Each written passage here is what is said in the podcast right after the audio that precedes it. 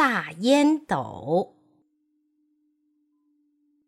熊爸爸没事儿的时候，总爱叼着个大烟斗，吧滋儿吧滋儿的吸，弄得屋子从早到晚烟雾腾腾。一次，熊爸爸得了肺炎，又咳嗽又发烧，住进了医院。熊爸爸发誓，以后再也不吸烟了。过了几个月，熊爸爸的病好了。回到家里，他刚往沙发上一坐，又顺手拿起了烟斗。小熊问爸爸：“你不是说不吸烟了吗？”嘿嘿嘿嘿，熊爸爸挺不好意思，一边划火柴，一边央求小熊：“让爸爸再吸最后一次。”不行。小熊从爸爸的嘴里把大烟斗抢过来，悄悄地把大烟斗藏了起来。下午，小熊和妈妈上街去了。熊爸爸在家里待着没事儿干，又想吸烟。他拉开抽屉找烟斗，抽屉里没有；打开橱柜找烟斗，橱柜里没有。后来，熊爸爸把手伸进花瓶里一摸，咦，烟斗就在花瓶里！哈哈哈哈哈哈！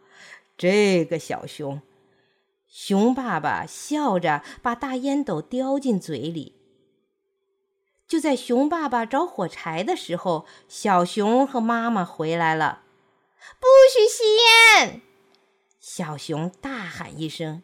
熊爸爸吓了一跳，当啷，烟斗掉在了地板上。小熊拾起烟斗说：“这回我得藏个好地方。”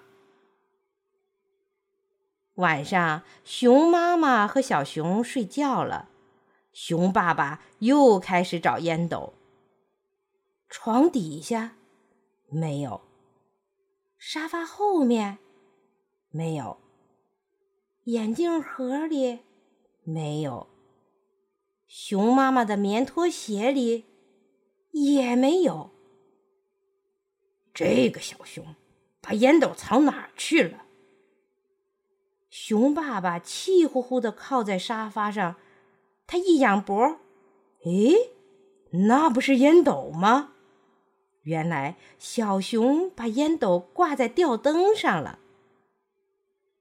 找到了大烟斗，熊爸爸好开心，他吧滋儿吧滋儿的吸烟，吸呀吸，弄得屋子里烟雾腾腾。